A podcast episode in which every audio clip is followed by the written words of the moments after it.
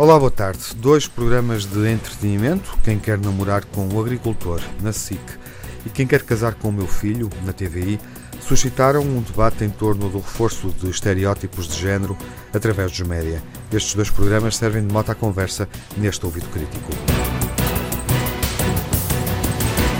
Um dos programas, o da TVI, acabou antes do tempo. Os dois surgiram no mesmo momento, foram criticados pela forma como representam o papel do homem e da mulher na sociedade.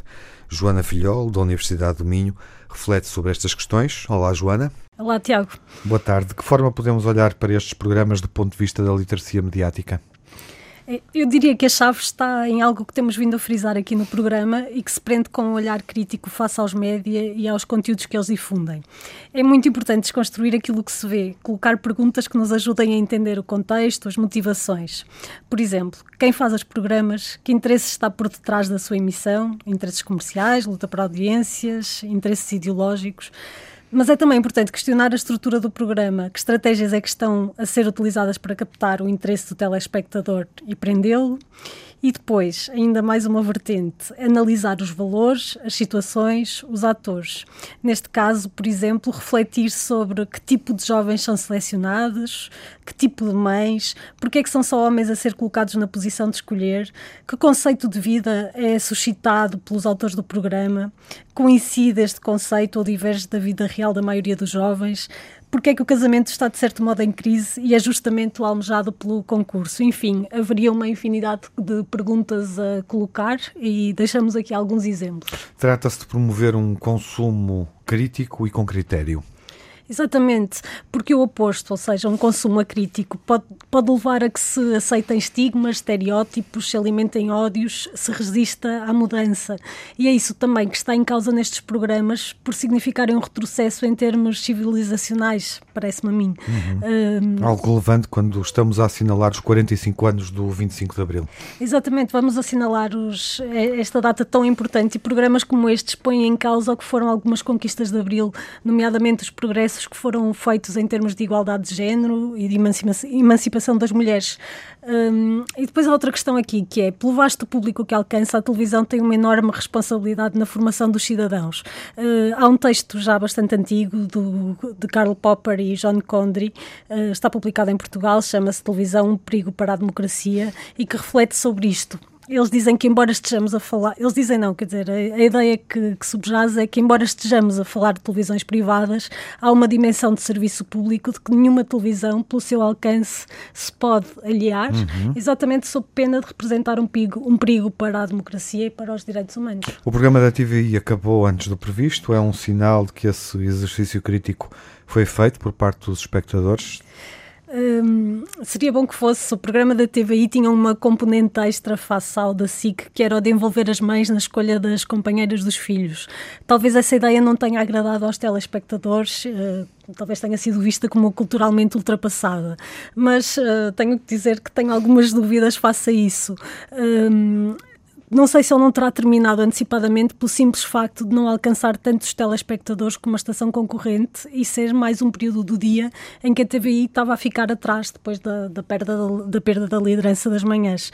Uh, certamente foi mais do que um fator que determinou este, este final prematuro, mas uh, poderia querer dizer que nem tudo vale a pena para conseguir audiências, não é? Mas penso que se fosse essa a postura crítica dos telespectadores, o programa da SIC também não registaria audiências tão tão elevadas como tem vindo a registar.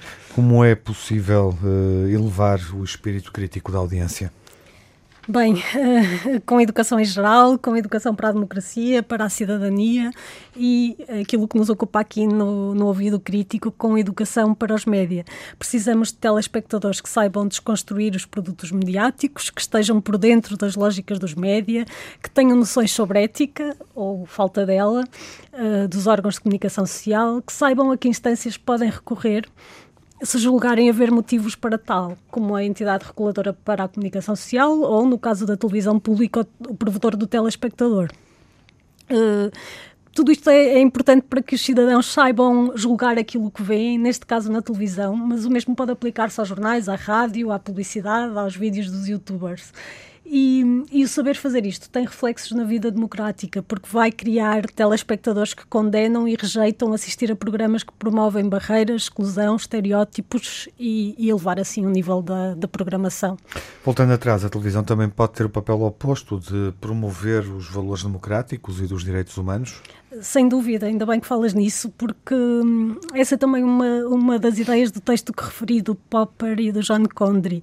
Uh, a televisão tem um enorme poder, tanto para o bem como para o mal, e, e é muito importante destacar este papel positivo que a televisão pode ter.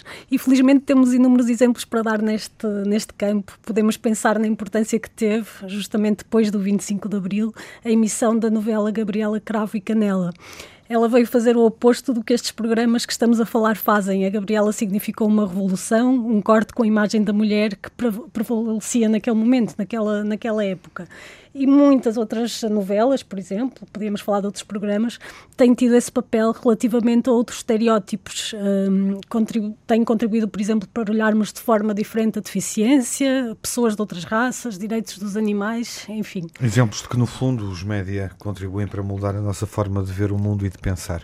Sim, os média moldam, educam, formam e estar consciente desse papel que eles jogam nas nossas vidas, muitas vezes sem que disso tenhamos consciência, é fundamental para não sermos manipulados. Os médias são uma janela para o mundo, há muitas realidades que nós só conhecemos através deles. Eh, basta pensar, às vezes, hum, pessoas de outras raças, que só a imagem que temos delas é apenas aquela que nos, é chegada que nos chega através dos média.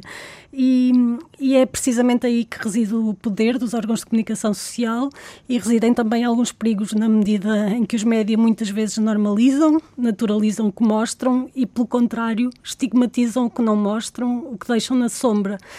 Mas, mas eu acho que esta questão dos estereótipos dá pano para mangas e que poderíamos continuar a falar nela no próximo programa. Fica combinado, Joana. Até à próxima edição do Ouvido Crítico. Até lá.